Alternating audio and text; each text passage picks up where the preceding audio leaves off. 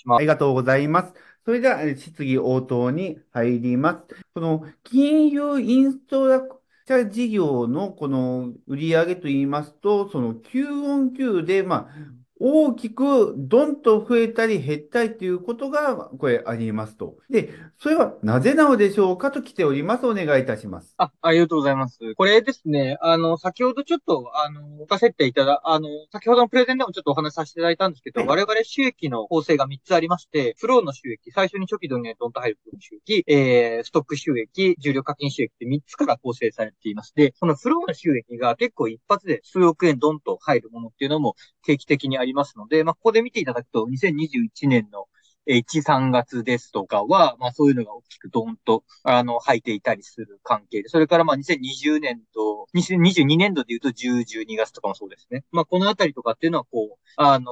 ポンと跳ねるような、あの、金額のものが、あの、入ってるので、どうしても、あの、気温9でブレてしまいます。で、あのー、先ほどお話した3つ収益あるっていううちの残り2つで、ストック収益と重量課金収益、ここの比率とか、ここの、こう、なんていうか、ベースがもうちょっと、こう、太ってきて積み上がってくると、あの、フローの比率ってどんどん低くなっていくので、まあ、これが、あの、あってもなくても、まあ、しっかり、あの、右肩上がりになっていくればいいなとは思ってるんですけども、やっぱりこのビジネスまだ始めて数年っていうところもあって、どうしてもフローの収益の比率っていうのもまだまだ高いんで、えっ、と、結果的にこういう形で Q オン Q で大きく変動してしまうことっていうのが、あの、生じてますが、まあ、これが入ると、その後、重量課金とストックという継続収益が伸びていくので、まあ、これはこれで、あの、当面は、あの、致し方ないというか、まあ、入ってくることはいいことかなというふうに思っております。ありがとうございます。一つお伺いしたいのですが、まあ、こちらですと、例えば4級どうなるかっていうのは、まあ、まあ、4級は4級で、まあ、3級分化引けばいいじゃないかという話になるのですけど、まあ、次のケースはどうなるかっていうのが、まあ、ギャンブル的になってしまうところがあると思うので、例えば、まあ、絶対ではもちろんわからないところではあるんですが、これぐらいみたいな、なんか流れみたいな、その、先に出すとかそういった検討というのは難しいものなのでしょうか？ああ、ありがとうございます。えっと、実はですね、あの、それで言うと、上期と下期の比率は出してるんですね、今。はい。で、えっと、これ、えっと、計算説明資料で言うと、あの、季節性の推移みたいなところで、上下のあの比率っていうのは、あの、出しておりますので、これ57ページ目なので、後で、まあ、もしよろしければ見ていただければと思うけど、はい、えっと、出してるので、上下は出してますので、クォーターごとに細かく出すのは、ちょっと、あの、それを、あの、まあ、期が始まる前に、クォーターちょっとどこまで正確に出せるかっていうのはちょっと難しいので、今は上下でやってるんですけれども、上下としてはこんなイメージですとこなので、えっと、まあ、あの、一旦は上下のところでちゃんと整合が取れてるかっていうのを見ていただけるとありがたいなというふうには思っております。金融インフラパートナーのシェア拡大について、記者がターゲットとする大企業は何社ぐらいあって何社取れているのでしょうかと来ております。ちょっと最終的に何社を目指しているかというのは、まだえっと、わかんないですが、まあ、えっと、100社いかないぐらいの規模感で行くんだとは思ってますので、えっと、あんまり社数にものすごく強くこだわってはいないですので、背景としては、えっと、基本的にこの辺のビジネスやっていくと、最終的には、えっと、マジョリティの数社から、まあ、本当に例えば3社とか5社から大半の収益を上げていくような形に、あの、なると思います。で、えっと、近しいビジネスを海外でやっている会社で言うと、まあ、近しいというか、もうちょっと、えっと、決済のビジネスとかでやってる会社で言うと、あの、我々すごくよく、あの、ベンチマークしたり見てるのは、マルケタっていう会社だったりするんですけど、マルケタっていう会社も、あの、基本的に一社から、あの、売上の60%か70%ぐらい収益を上げてるんですよね。なので、えっと、基本的に、あの、まあ、我々はビジネスで言うと、そこまで語ることはないと思うんですけれども、まあ、そういった形で、ぐわっと伸びていくところに一緒についていくないしは、大手を一気にガサッと取って、そこで収益、あの、売上を一気に上げに行くみたいな形に最終的になっていくと思うので、えっと、ま、あ長い目で見たときの、あの、イメージとしては、あの、そういうものすごく収益が上がるお客様、えっ、と、がっつりこう、パートナーシップ組んでやっていくようなお客様が何社、えっ、と、取れるか。それはまあ、数社だと思うので、その数社を、まあ、どっからどういう形で取っていくかっていうことの方が、あの、最終、まあ、あの、もっと高い売り上げを実現していく上では、あの、重要かなというふうに思ってます。一方で、まあ、売上100億を作っていくみたいな話になると、あの、まあ、ちっちゃいところを除いて、まあ、あの、えっ、ー、と、まあ、30から50社、まあ、ちょっと、あの、案件サイズにもよるんですけれども、はい、あの、取っていくみたいな感じのイメージ感が、あの、になるかなというふうに思っています。で、直近で言うとですね、本気で、えっと、まあ、そういうちょっとこれ、シェアさせていただいてもいいですか？はい、お願いいたします。ありがとうございます。貯金で言うと、これが今、えっ、ー、と、33ページ目なんですけれども、あの、今、仕事、あの、まあ、証券、保険、あとはクレジット、まあ、ローンのやつと3つやってる中で言うと、今、直近で言うと18まで来てて、えっ、ー、と、いますというところで、で、今期、あの、公表してる目標としては25まで目指していきますっていうような形になってて、で、これちょっと実際には、えっ、と、今この左側のコメントでも書いてるんですけれども、ちょっと保険のところで少し既存のパートナーから案件取るところに優先している部分もあるので、ちょっとこの獲得数自体は少し減ると思います。ただ、売上は、えっと、影響ないんですけど、獲得数自体ちょっと減ると思うんです。で、えっと、そこで言うと、まあ、二十数社みたいな感じで着地としてはなると思うんですけれども、まあ、今、現状としてはこういう形で、えっと、そこからさらに、えっと、引き続き伸ばして、えっと、きたいと思っているというような形ですので、あの、せっかくなので、ありがとうございます。これ今お示ししてるのって、ちょっと、ちょっと古い、2022年の、あの、成長可能性資料なんですけど、まあ、なんか、ポテンシャルとして、お客さんってどういうところに何社ぐらいいるのみたいな話、ご質問いただいたんで、ちょっとこれ、あの、取り出してきてるんですけど、基本的に狙いに行くので、我々の場合、新規参入か、既存からの、既存システムからの移管かっていう話になってくるんです。で、証券なんかで言うと、こう仲介業での参入っていうのは実態としては、まあ、大小含めてもね、50社ぐらいなんだっていうのは、意外と結構たくさんある話と、えっ、ー、と、あとは、危機感をこう、既存のお客さんからシステム移管してもらうみたいな話になると、まあ、今回初めてセゾン投信さんが、えっと、移管していただいて、セゾン投信さんって、まあ、要は直販投信系証券っていう部類になるんですけど、えっと、まあ、ここが移管していただきましたって話ですけど、まあ、こういう会社さん他にも地銀系証券、なんか対象になりそうな会社なんで、地銀系証券とか、あの、地方の地場証券の方なんかは、あの、サイズ感的にも、あの、おそらく、長い目で見たときには、スコープになって、あの、我々のサービス提供の価値が出せるスコープに入ってくると思ってまして、この辺って全部足すと、えっ、ー、と、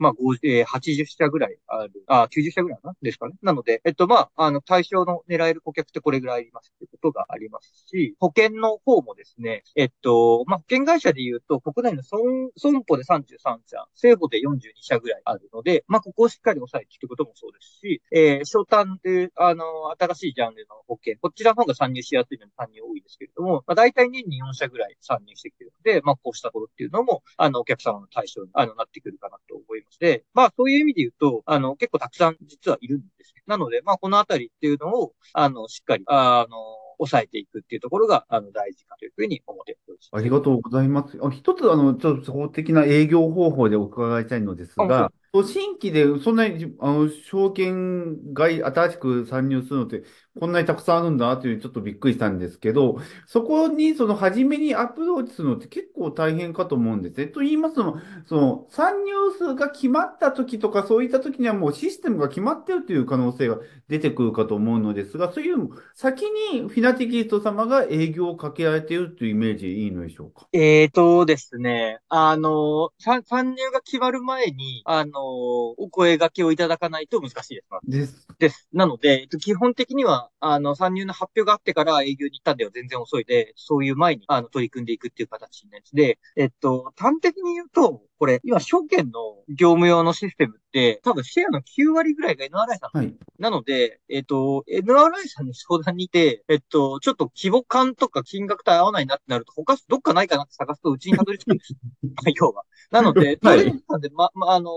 やる方ももちろんほとんどですし、えっと、はい、規模大きいんで、それで相談されるんですけど、まあ、なので、新規で検討すると、かなり容易にたどり着くんですよね。なるほど。なので、価格が少なくて、価格的にそう次はフィナティクリスト様みたいな感じになるわけですね。そうです。正確に言うと、まあ、あのー、なんかもう一社ぐらいあるんですけど、まあ、本当にそこかうちかみたいな感じになっちゃうので、はい、えっと、まあ、そういう意味で言うと、すごく業界構造的に見つけていただきやすいんです。あ、なるほど。そういう意味で、まあ、そこからちゃんと営業かけますけど、なんかアウトバウンドで、あの、こちらから一生懸命電話してとかっていうのは全くなくて、えっと、どちらかというと広報活動とか PR の活動で、こういうお客様が新しく我々のサービス導入してくださいましたみたいなのを新聞にガンガン出していく、出していく、あの、取り上げていただけるように頑張ったりとか、いろんな記事書いたりとかする中で、フィナテキストの名前を知ってたりとか見たことあって、まあ実際にそのビジネスやろうってなった時に、あ、確かそこもできるから聞いてみようみたいなところをいかに、そのなんか思い出していただくかが、ほぼ全てになるので、なんかい営業を狙ってしていくっていうよりかは、あの、知っといていただいて、そのうちになった瞬間に声かけていただくという形、だから相談にいただけるような存在になっておくっていうのがすごい大事かなと。じゃあ、これも先を、今の説明でこれありましたので、これちょっと先行かせていただいてよろしいでしょうか？そうですね。で、まあ、あのそれで言うと今期、これ証券のやつになりますけど、計画載せてるのは基本的には、あの、まあ、目標値というか計画値というか、なんですけど、まあ、あの、こういうプロダクトって、まあ、さっき申し上げたように、まさにその、なんだろう、えっと、発表する前に声かけていただいてやっていくので、まあ、時間かかるんですよね。声かけてからなので、大体商談ベースで、まあ、もちろん案件が確定しないものも載せてますけど、あの、んなんか、目標で、よし、今期は12社だ、みたいなとこまで行くぞ、みたいなとこっていうよりかは、まあ、大体その、お声かけいただいてる社数なんか見ながら、あの、商談をベースにして、こう、あの、線を引いてるっていう形。ビッグデータ解析事業について、大手データホルダーとの連携により、フィナテキストへの安心感を高めることと、パブリックデータ含めラインナップを増やして、独立した事業として収益を伸ばすことの2つがあるという前提で、当初のコフィナテキストを考えとしては、この全社、大手ホルダーと連携によって、その安心感、信用度を深めるというのを重視して、で、最初で、こちらがうまくいってきたからこそ、直近では後者のこちらパブリックデータを含め、ラインナップを増やして独立した事業の収益を伸ばすことに今シフトしているのかなという理解をしているのですが、それで合っているのでしょうかと来ています。お願いいたします。ありがとうございます。あの、もうこれめちゃくちゃ、なんか多分、弊社のこと知ってくださってる方のご質問だと思ってまして、えっと、結論で言うとまず合ってます。で、えっと、もう少し、あの、なんだろう、すごくお詳しい方以外の方向けにもご説明すると、えっと、我々こう、あの、今、機関のシステムの提供しているというところなんですけど、先ほど申し上げたように、競合ってやっぱりその超大手の SIR なんです。で、かつこれ金融サービスなんで、失敗できない、脅しちゃいけないとかっていう話があったりするので、基本的には、えっ、ー、と、実績がないとダメ、大手じゃないとダメっていう領域で、非常に独占、加戦しやすいですよね。なので、あのー、そういう中で我々新規で参入入っていくって時は、やっぱりこの、じゃあそもそも我々提供したい業務システムを、の実績伸ばしていくっていうのが大事なんだけど、それで実績ないと伸ばせないっていうジレンマがあるので、他のところでうまく、あの、パートナーの連携とか実績のなんか知見っていうのを積み上げて、まあ、こういうこともやってるんで、こっちも、あの、どうですかみたいなことで、案件を取っていったりとかっていうのを最初していかなきゃいけなかったので、えっと、まさに大手のデータホルダーとの連携なんかをしながら、えー、安心感とか、あの、実績を積み上げてきたっていうのが最初の頃でした。なので、パートナーとしても、実は最初の方のパートナーって日本経済新聞社さんとか、JCB さんとか、あとは KDDI さんとか、まあそういうところのパートナーばっかりになっていました。で、直近で言うと、もう少し、えっと、目先のニーズに合った、あの、パートナーっていうのを、あの、集めてきておりまして、うんと、例えば、広告費の、あの、M データさん、直近だとですとか、あの、ファーストクォーターだと、あの、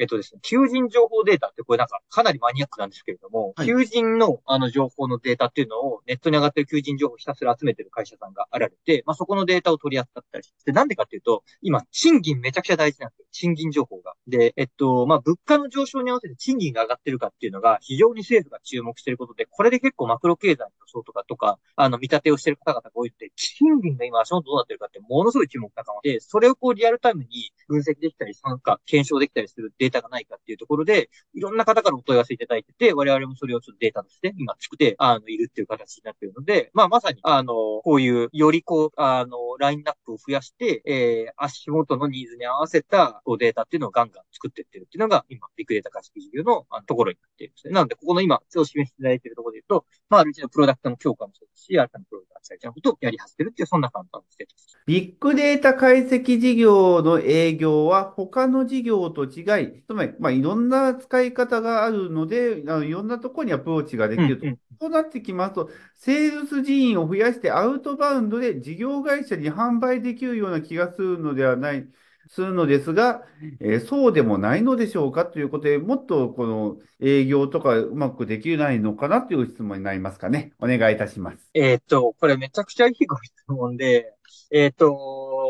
もう少し長い目で見たときには、その可能性は、えっと、このビジネスに関してはおっしゃる通りあると思ってます。で、まず、今、えっと、ちょっと画面お借りしてもいいですか？はい、お願いします。ありがとうございます。えっと、で、えっと、表の時点で言うと、まだちょっとその体制は難しいと思いますってとこなんですけど、もう少し長い目で見にはあり得ると。っていうのが回答かなと思います。で、えっと、足元どういう形かというと、今、大きく、えっと、かた、しっかりプロダクトになっているものっていうのは2つあります。1つはオルタナデータで、もう1つはマクロ経済データで、オルタナデータって呼んでるのは、あの、企業の分析を、まあ、クレジットカードデータ、コスデータ使って、企業の分析を、あの、企業の売上高の分析をして、えー、できる、あの、データっていうのを提供しているものになっていて、これはほとんどが、あの、海外籍の機関投資家に販売を実態としてしてます。で、えっと、マクロの経済データは、えー、ほぼほぼ、ま、まあ、あの、シンクタンクか、政府系の方々に販売をしてます。で、これどっちも、ものすごいスペシャリティ求められるんですよ。あの、オルタナデータの方で言うと、あの、大半の営業の人は、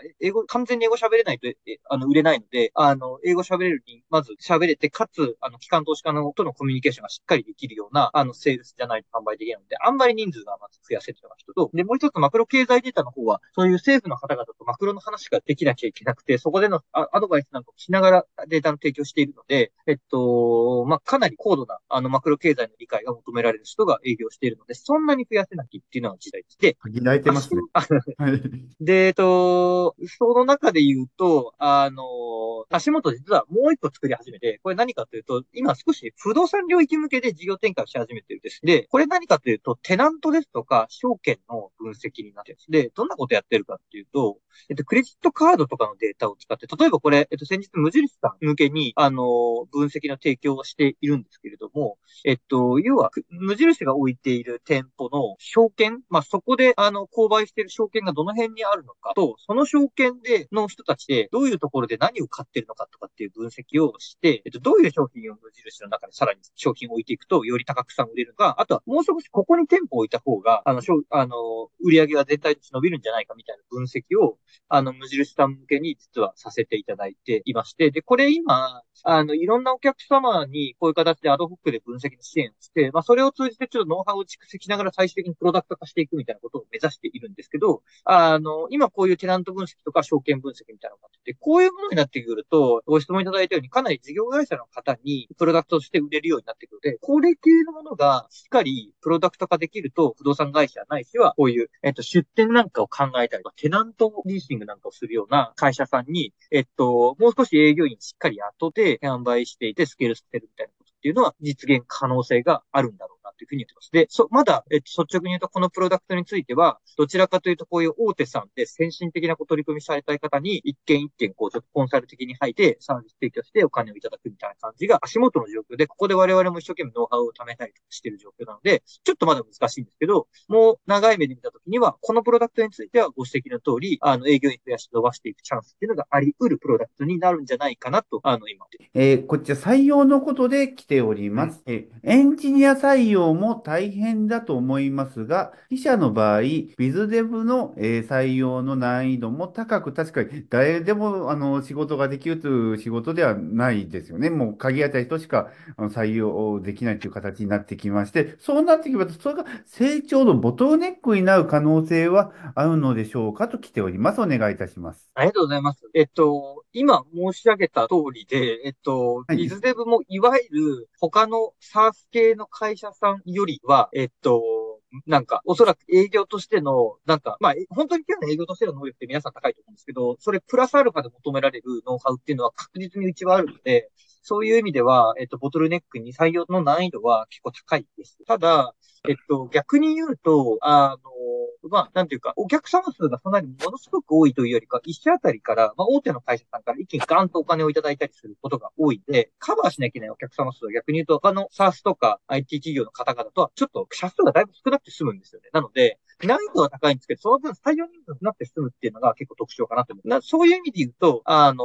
エンジニアはやっぱりもっとたくさん採用していかなきゃいけないので、難易度は同じなんですけど、やっぱりたくさん採用していかなきゃいけないっていう観点で、エンジニアの方が採用は、エンジニアとか PM の方の方が採用は難しい。あの、苦労してる。ただ、難易度としてはご指摘の通り、えっと、あの、等しく難しいなというふうには、あの、感じてます。ただ、採用人数が少なくて済むので、顕在化がしにくいという、そんな感じ。ありがとうございます。実際、まあ、これ、答えられなかったら申し訳ないのですが、この、フィナティキースト様で働きたいよっていう人で、自分はそういうノウハウを持ってるんだけど、フィナテキスト化がすれば足りないよってことで落とす方ってまだいると思うんですけど、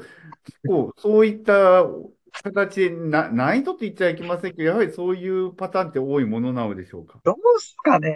リズムテープ、いや、まあなんか、あの、ジュニアの若手の方で、全然別にその、めちゃくちゃノウハウがないと入ってこないってわけでは全然ないですよ。ただやっぱり、うーん、ないです的。なとこ、あ、よしなので、そこはまあ、あの、ジュニアの方、若手の方であれば全然、あの、えっと、その、すごい特定の専門知識がないと入ってこないみたいなことはないかなとは思ってますね。ただ、あの、はい。そうですね。あの、自分で言うのもあれですけど、なんか、まあ私水テクではないんであれですけど、なんかみんな優秀な人多いですね、正直。そうです。基本的なところが優秀じゃないとやっぱり入れないっていうのはやっぱりありますよね。優秀なメンバー多いなって思ってます。なんか最近入ってきた日銀出身の方とかは、あの、海外で、あの、リーガルで大学院も出ててみたいな感じなんですけど、もうめちゃめちゃできますね。すごいって思いますけど、なんかそういう、いや、なんなんか、あの、入ってきてくれてありがたいなと思いつつ、なんかちょっとビビってます。50億円の現預金とオルタナデータを使い、自社で投資事業を行えないのでしょうか。つまり、投資で成果が出れば、よりデータも売れるのかなと思いましたと。つまり、データを使って、良い商売をするところを買収した、確かこ、こうデータを使い方はいいねということで、さらにデータが売れるっていう感じの質問になるかと思います。お願いいたします。あの、ありがとうございます。いや、なんかめっちゃ面白いご質問ですね。えっと、昔結構検討したことはあるんですけど、まず2個あって、1個は、えっと、あの、まあ、ちっちゃくやることはできると思うんですけど、上場すると、あの、投資家さんからの期待値として何に投資してるのかわかんなくなるので、あんまりこういうのやめてほしいとは言われるし、えっと、我々も基本的な付加価値とか収益の上げるのは、やっぱりテクノロジーをベースにして何か付加価値をつけて業務効率化するとか、えっと、そこで新しいことができるようにして、あの、収益いただくっていうところで、えっと、ビジネスを作っていくっていうのが根幹としては考えているので、あの、これをしっかりした一つの事業としてガンガン回して、金、あの、投資でリスク取って回していくってことは、あの、